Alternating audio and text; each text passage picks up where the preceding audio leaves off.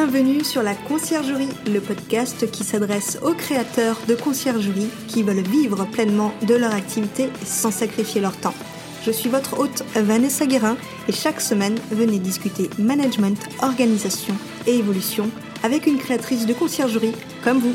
Bonne écoute Je génère à peu près 450 euh, 000 euros de, chiffre d'affaires grâce à, à la sous-location professionnelle et à la location courte durée être plus précis, sur les 25 sous-locations, il y en a 7 qui m'appartiennent réellement et le reste, c'est des sous-locations auprès d'autres propriétaires. Elle est génératrice importante quand même de, cash flow. En fait, quand on est propriétaire, on a souvent deux peurs. La première, c'est de ne pas être payé. La deuxième, c'est que notre bien soit euh, dégradé. Donc là, en fait, en tant que sous-loueur, on va pouvoir convaincre le propriétaire sur ces deux axes. Bonjour à tous, bienvenue dans l'épisode numéro 16 du podcast La Conciergerie Aujourd'hui, c'est un interview, l'interview de Nicolas qui a la chaîne YouTube Automatique BNB et qui parle sur sa chaîne YouTube d'automatisation et d'optimisation de location courte durée et plus précisément de la sous-location professionnelle. C'est le sujet de cet épisode. Je vous laisse écouter notre conversation et je vous retrouve après celle-ci. Bonne écoute. Bonjour, bienvenue Nicolas, bienvenue sur le podcast La Conciergerie. Alors aujourd'hui, je t'ai invité pour parler sous-location professionnelle parce que tu as créé une chaîne YouTube qui s'appelle Automatic BNB et du coup, bah, tu es le mieux placé pour parler de sous-location professionnelle. Est-ce que tu peux euh, te présenter et te présenter et présenter ton parcours?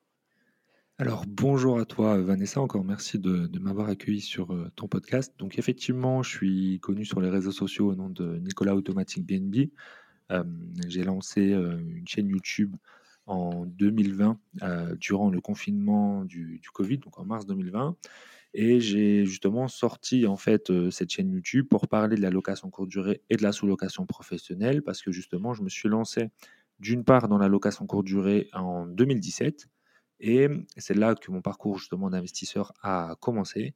Et ensuite en 2019 je me suis spécialisé un peu dans la location courte durée plus, plus spécifiquement dans la sous-location professionnelle, parce que justement, euh, j'ai été limité par les banques à ce moment-là. J'avais investi entre 2017 et 2019 sur euh, quatre appartements. Et euh, après, quand j'ai voulu continuer en 2019, on m'a dit, bah non, il y a trop de crédits sur une seule tête, c'est trop compliqué pour continuer à vous suivre. Et donc, j'ai cherché une solution. Et donc, cette solution, c'est la sous-location professionnelle.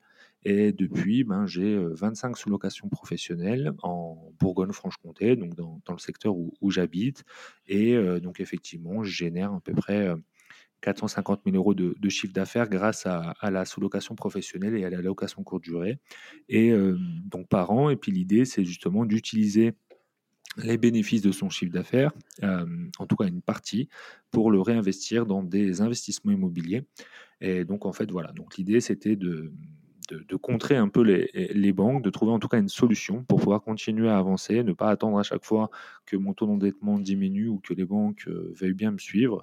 Et donc, c'est une des méthodes que, que j'utilise. Et d'ailleurs, cette année, j'ai signé un enfin, signé un acte authentique, hein, même mieux qu'un compromis, euh, pour un, bien euh, à Montbéliard avec une maison que je vais diviser en sept logements grâce justement aux revenus que j'ai générés de la sous-location professionnelle. OK.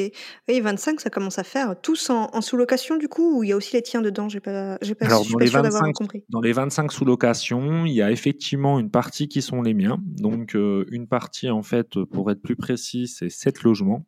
Et le reste, c'est euh, des, euh, des, on va dire, des vraies sous-locations professionnelles auprès d'autres, d'autres propriétaires. Mais je les ai tous sous-loués, c'est-à-dire que des biens que je détenais en nom propre ou que je détenais, ou que je détiens d'ailleurs toujours en en SCI, je les sous-loue à ma société de sous-location. Comme ça, en fait, euh, dans, le même, euh, dans la même société, je peux tout gérer plus facilement lorsque je paye mes prestataires de ménage, lorsque je fais les annonces en ligne, etc. C'est dans un souci de, simplicité. Donc, pour euh, être plus précis, sur les 25 sous-locations, il y en a 7 qui m'appartiennent réellement. Je suis soit propriétaire au nom d'une SCI, soit en nom propre, et le reste, c'est des sous-locations auprès d'autres propriétaires. Pour, euh, pour euh, rentrer un peu plus dans le sujet, peut-être que certains ne savent pas ce que c'est la sous-location. Est-ce que tu peux nous en dire plus? Alors en fait, la, sous-location, ça, donc la sous-location professionnelle, ça consiste à louer un bien à un propriétaire, puis de relouer ensuite euh, ce bien à une autre personne qui est en fait un voyageur qui vient sur Airbnb ou sur Booking. Et donc cette, cette solution, hein, elle est tout à fait légale et encadrée par des règles spécifiques. Et donc, en fait, elle trouve tout son intérêt pour souhaite, tous ceux qui souhaitent se lancer dans cette activité. Elle est génératrice importante quand même de, cash flow. Mais je voulais revenir sur le fait de la légalité parce que beaucoup de personnes pensent, et à juste titre, que cette activité est illégale parce que en fait, il existe également de la, de la sous-location, mais sous une autre forme. C'est avec le bail d'habitation qu'on utilise tout à chacun, qui est le, loi, le, bail dit de loi 1989. Et effectivement, lorsqu'on utilise ce bail-là, on a deux contraintes. La première, c'est qu'on doit avoir l'accord du propriétaire.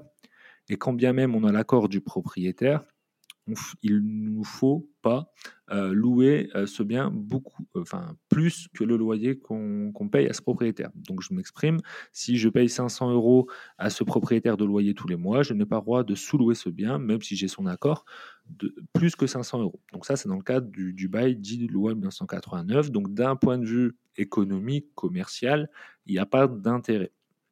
C'est un intérêt mmh. pour certains pour s'arrondir les fins de mois, ça ok, mais il n'y a pas d'intérêt économique derrière. parce que si je loue 500 euros et que je ne peux pas louer plus de 500 euros derrière, je ne me fais jamais de bénéfice. Donc, donc voilà, donc ça c'est dans le cadre de la loi 1989.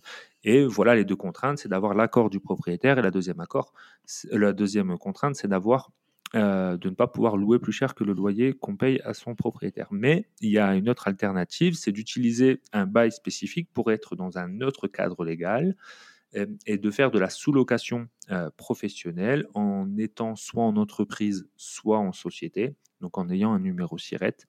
Et c'est notre société ou notre entreprise qui sous-loue en fait le bien auprès d'un propriétaire avec ce bail spécifique. Et c'est ce qui permet de faire de la sous-location professionnelle tout à fait légalement parlant. D'accord, je me posais la question, en micro-entreprise, ça fonctionne également? En micro-entreprise, ça fonctionne également. Il n'y a aucun, aucune contrainte euh, par rapport à ça.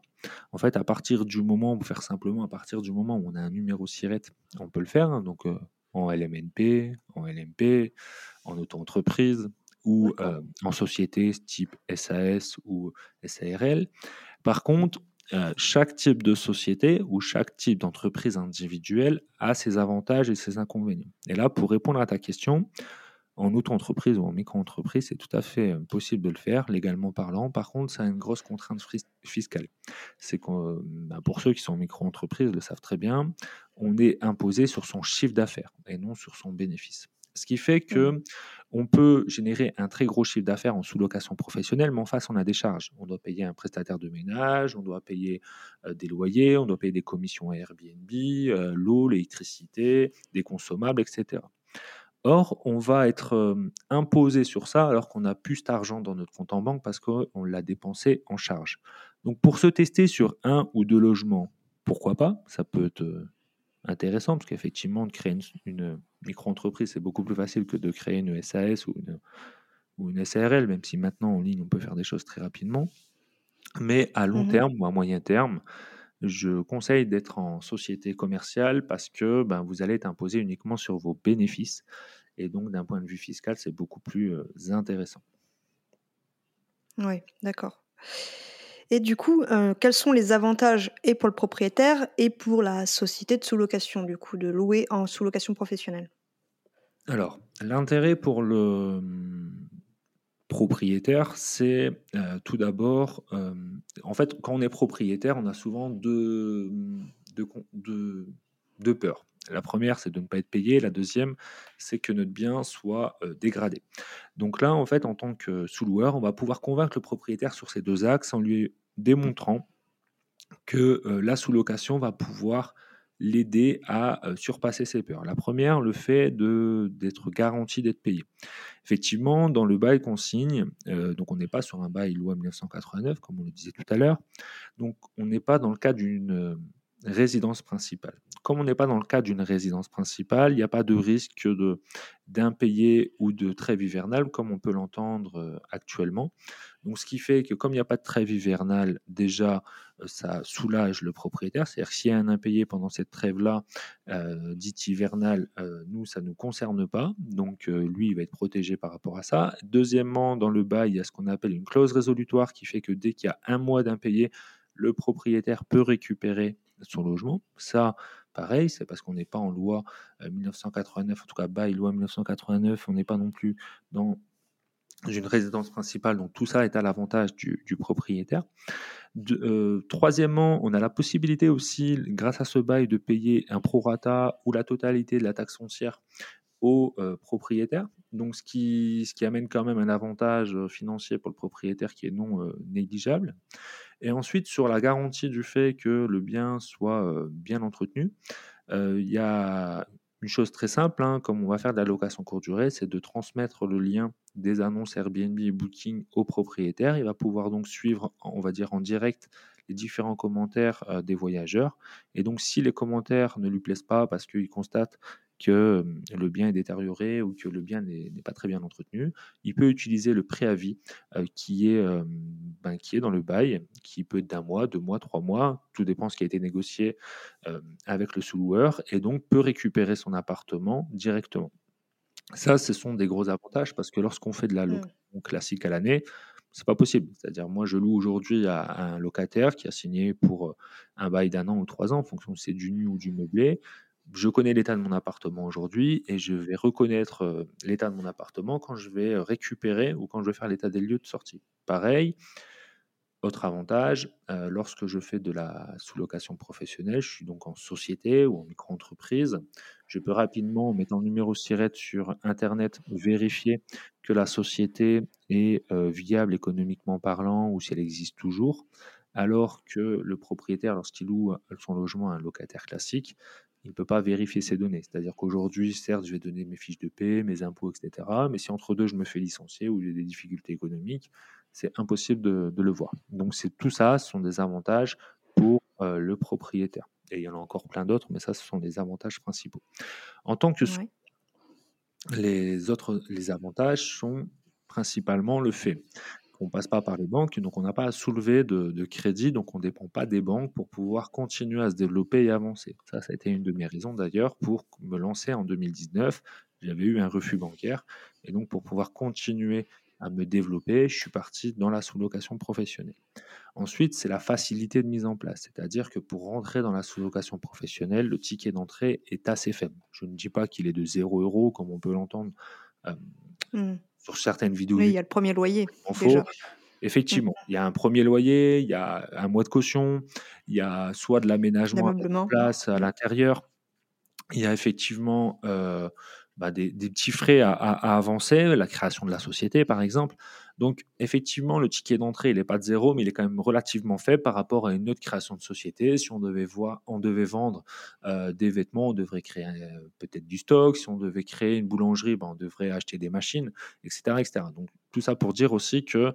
Euh, en termes de, de tickets d'entrée, on n'est plus fait. Pareil, si on voulait même tout simplement faire de l'investissement immobilier, même si les banques nous avaient donné l'accord, actuellement, il nous faut euh, souvent, en tout cas, euh, amener un apport au moins de, 10%, qui peut être relativement une somme élevée pour, euh, pour beaucoup, en fonction du, projet sur lequel on veut, on veut se lancer. Donc ça, donc ça, c'est un sacré avantage.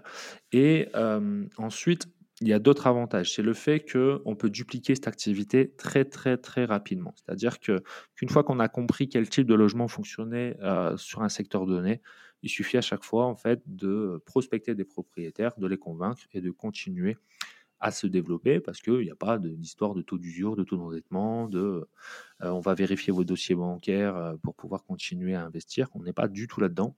Et donc, et donc, ça permet quand même de dupliquer l'activité très rapidement. Et le dernier gros avantage pour moi, c'est de pouvoir justement créer et générer une trésorerie très importante. Et une fois qu'on crée cette trésorerie très importante, on peut justement la réinvestir euh, derrière sur d'autres projets, soit immobiliers ou autres. Et en tout cas, moi, c'est ce que je fais.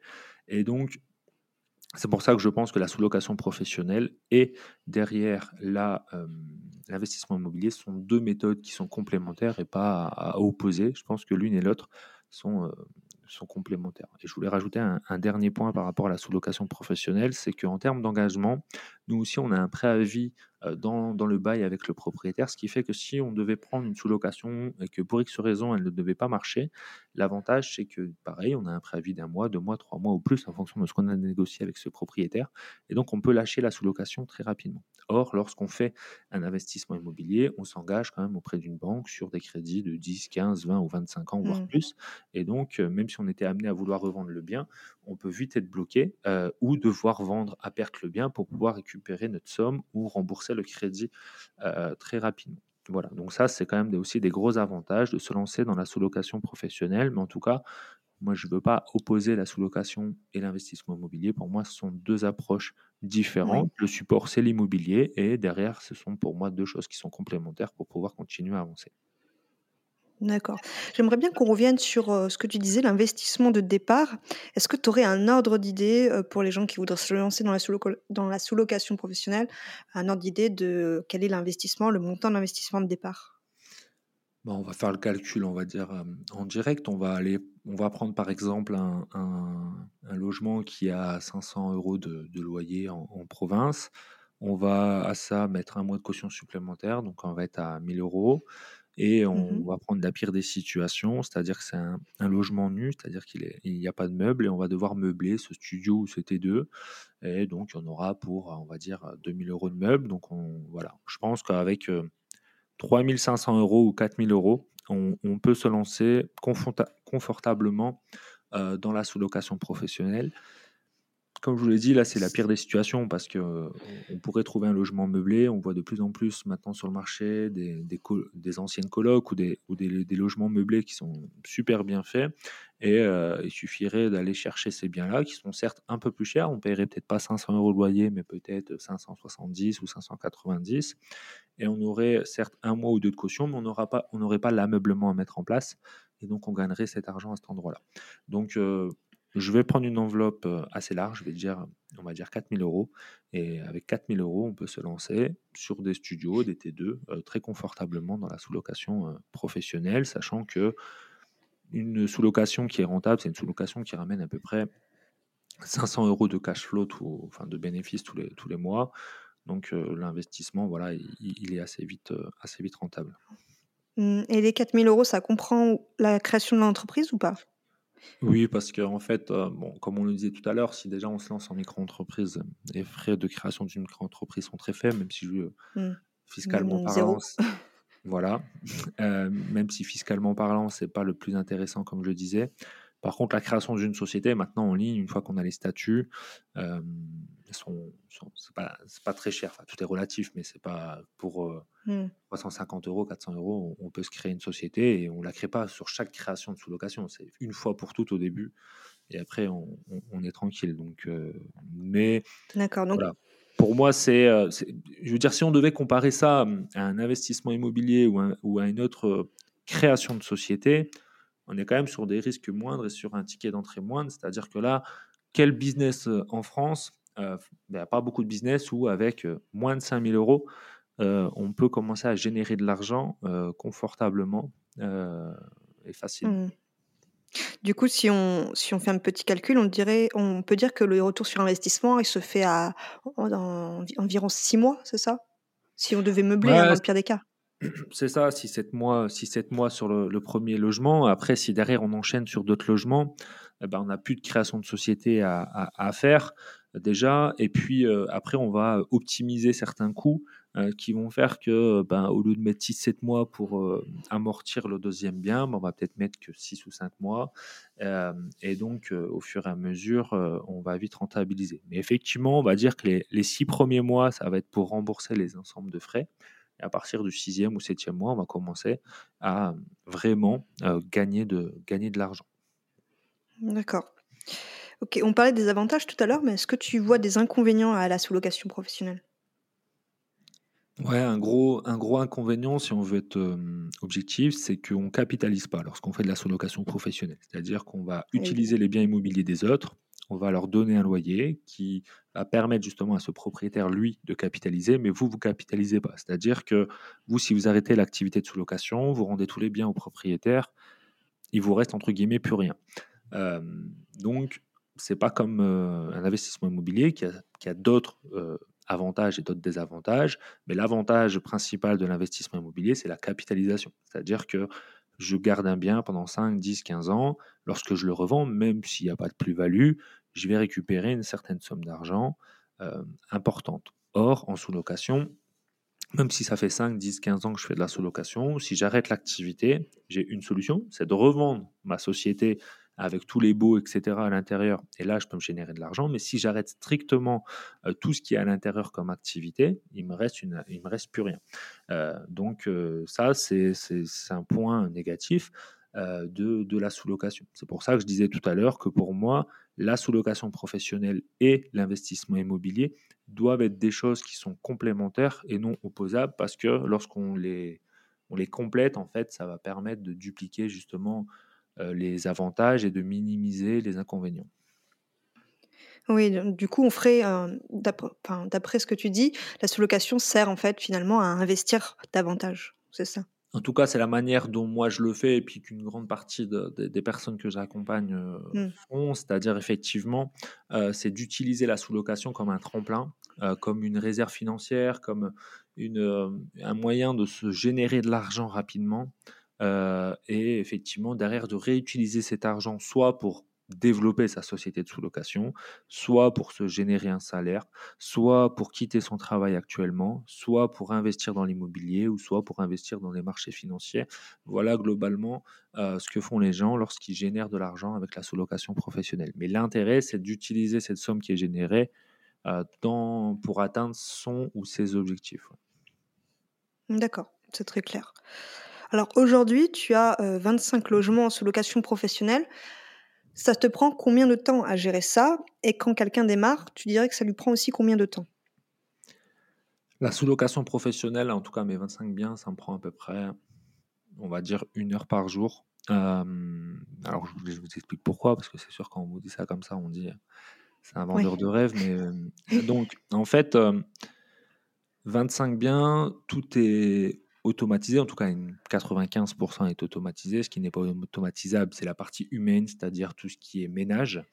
Et ça, c'est délégué à une équipe ménage qui est sur place et qui s'occupe des biens. Donc pour faire simple, moi j'automatise euh, l'ensemble euh, de mon activité, c'est-à-dire que lorsque là, j'enregistre avec toi euh, ce podcast, il y a sans doute des réservations qui tombent, les encaissements se font automatiquement, les calendriers se synchronisent automatiquement, les messages pour avertir les voyageurs de comment ils doivent rentrer dans l'appartement se font automatiquement, mon équipe est prévenue automatiquement et mes prestataires de ménage à qui justement je délègue, parce que je ne peux pas automatiser évidemment la partie humaine, eux, ils ont un process que je mets en place avec eux.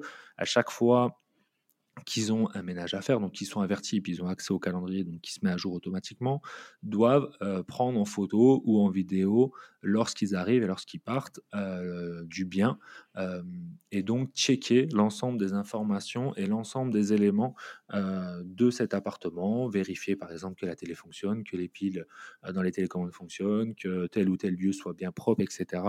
Et ça me permet de contrôler à distance ben, les équipes ménage et de vérifier que tout fonctionne bien. Parce que ça, c'est pareil, le nerf de la guerre dans la location courte durée ou dans la sous-location professionnelle, c'est la partie ménage.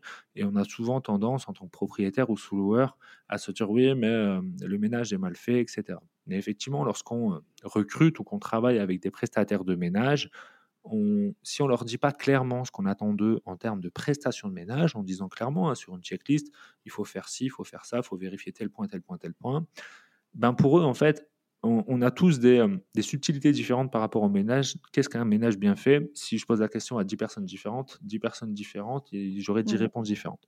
Donc si on veut euh, bien gérer les choses, il faut qu'on dise dès le début, voilà dans le process, comment vous allez faire le ménage dans les logements. En fait, on va s'inspirer de ce que font les gros groupes hôteliers. Les gros groupes hôteliers, lorsqu'un prestataire de ménage ou un salarié fait le ménage dans une chambre, on va dire, c'est même pas, on va dire, c'est chronométré parce que euh, sous un process. Bah là, c'est pareil, on va créer des process pour gagner du temps et sécuriser aussi le fait que le ménage soit bien fait et la personne, lorsqu'elle va faire le ménage, elle sache exactement ce qu'elle doit faire. Donc, une fois que ce travail en amont est fait, d'automatisation et de délégation, ça prend effectivement une heure par jour parce que je vais contrôler ben, les taux de remplissage, il y a aussi bah, la réalité, hein, c'est que de temps en temps, il peut y avoir un problème dans un appartement.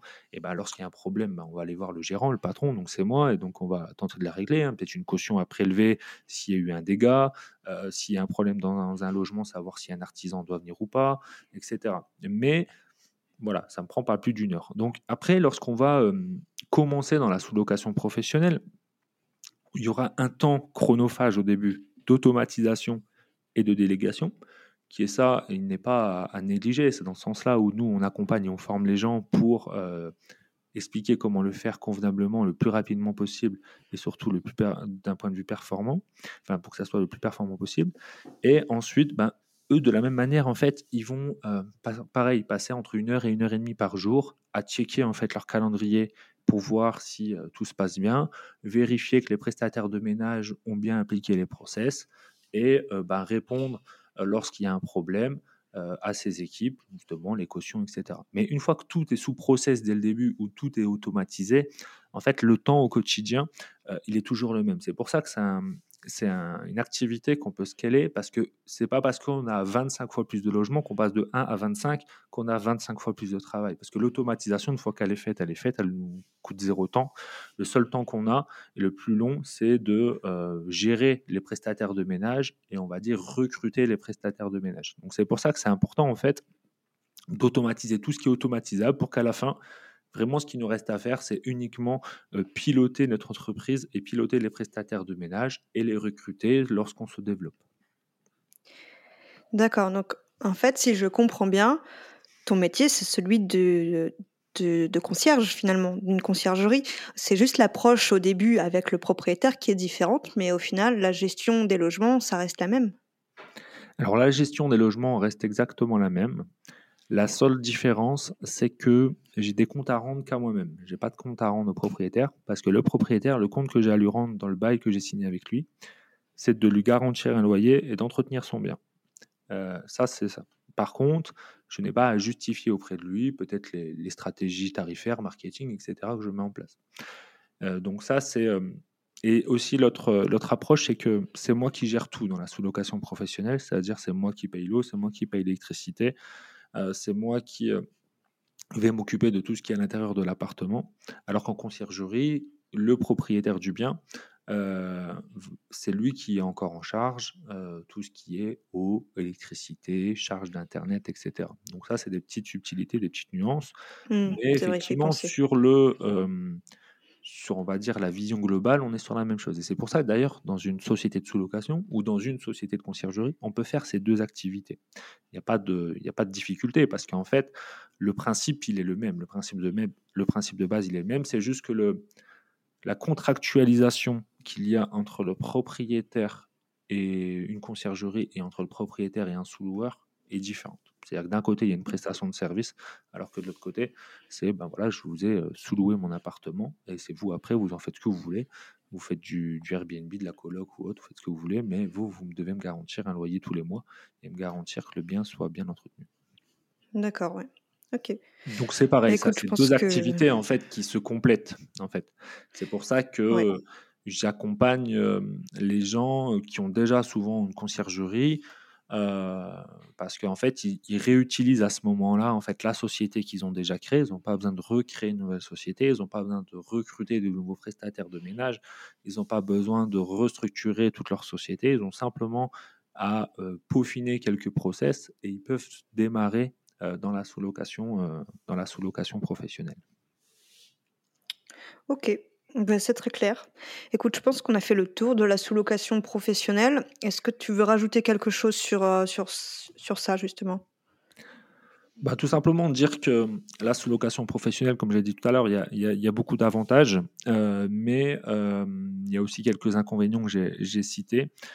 Ça paraît facile de, de premier abord, c'est facile, on va dire, même de premier abord. Par contre, la, la grande difficulté de la sous-location professionnelle, c'est quand même l'aspect euh, juridique et cadre légal.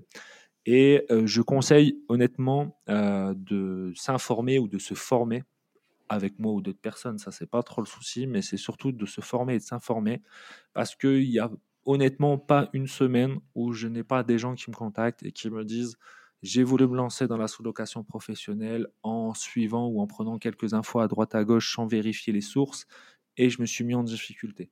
Parce que la sous-location professionnelle, euh, si le cadre légal n'est pas respecté, l'utilisation du bail, comme je vous disais tout à l'heure, ou même le respect simplement euh, des règles d'urbanisme dans les villes, parce que la sous-location professionnelle ne va pas vous amener à pouvoir détourner les règles d'urbanisme. Donc si vous ne maîtrisez pas les changements d'usage, les changements de destination, ou même euh, les surfaces compensatoires dans certaines villes, vous allez être dans l'illégalité, effectivement. Donc c'est vraiment important de bien se former ou s'informer et de ne pas se lancer en disant ok certes c'est simple c'est simple si on a tous les éléments entre les mains. Donc euh, vaut mieux perdre du temps ou un peu d'argent en se formant ou en s'informant et après se lancer une fois qu'on en est sûr plutôt que de vouloir partir tête baissée et euh, faire n'importe quoi et regretter derrière ces, ces faits et gestes en rappelant qu'on fait ça sous forme d'entreprise ou de société. Euh, donc quand même, on a une responsabilité lorsqu'on fait, euh, les choses.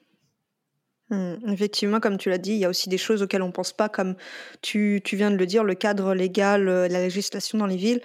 Donc c'est important de, de s'informer, comme tu dis. Et d'ailleurs, bah, tu accompagnes, toi, des personnes qui veulent se lancer dans la sous-location. Où est-ce qu'on peut te retrouver si les auditeurs veulent, veulent peut-être voir avec toi ce côté-là? Alors effectivement, on, accompagne les, personnes pour apprendre à, bah, générer des revenus grâce à la sous-location euh, immobilière de façon 100% euh, légale et donc sans, crédit. Euh, donc on peut, on peut me retrouver sur bah, simplement les réseaux sociaux Instagram, YouTube ou Facebook en tapant automatique BNB ou tout simplement ben, sous, sous ce podcast on mettra un lien pour pouvoir prendre un rendez-vous en fait avec moi ou un membre de mon équipe pour justement on puisse rentrer un peu plus en détail sur la sous-location professionnelle en fonction de votre projet parce que chacun utilise la sous-location professionnelle pour atteindre des objectifs différents. Je le répète souvent, moi je suis pas là pour vous vendre de l'indépendance financière, je suis là pour vous, vendre euh, un système, une méthode euh, entrepreneuriale euh, qui va répondre à vos objectifs. Pour certains, effectivement, ça sera pour quitter leur emploi, d'autres, ça sera pour atteindre une indépendance financière, d'autres, ça sera pour payer les études de leur enfant, d'autres, ça sera pour faire ça à côté de leur job actuel.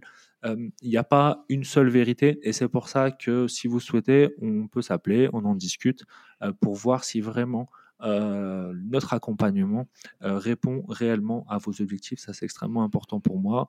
Euh, évidemment, je suis toujours content de vendre des, accompagnements, des formations. Par contre, je suis extrêmement content lorsque ça correspond réellement à vos besoins et que derrière, il y a réellement des résultats par rapport à cet accompagnement. Ok, bah écoute, je mettrai le lien dans la description de l'épisode. Et puis, je te remercie du coup d'avoir partagé ton expérience sur la sous-location professionnelle. Je te dis euh, ben, une prochaine peut-être, et puis je te souhaite une bonne journée. Encore merci à toi, ça a été euh, très appréciable de, de faire ce podcast avec toi, et puis je te remercie encore euh, pour cette invitation. À très bientôt. Merci encore à Nicolas pour son expertise sur la location courte durée. Si on devait conclure rapidement, la sous-location est une opportunité pour gagner rapidement du cash quand on démarre et qu'on veut investir dans l'immobilier, mais qu'on n'a pas la possibilité d'emprunter. À mon sens, je pense qu'il faut d'abord créer une conciergerie pour apprendre à gérer des locations courte durée et par la suite proposer de la sous-location professionnelle dans sa conciergerie si c'est quelque chose qui nous intéresse. Je vous rappelle que vous pouvez vous abonner à la newsletter qui paraît tous les 15 jours où vous allez recevoir à l'intérieur plus de contenu et plus de détails sur le quotidien d'une conciergerie. Je vous mets le lien en description de cet épisode. C'est terminé pour aujourd'hui, je vous retrouve la semaine prochaine pour un nouvel épisode. Et pas si vite, tu as apprécié cet épisode, tu peux le partager à ton entourage ou encore mieux, laisser un avis 5 étoiles sur ta plateforme d'écoute préférée et un commentaire. Je te dis à bientôt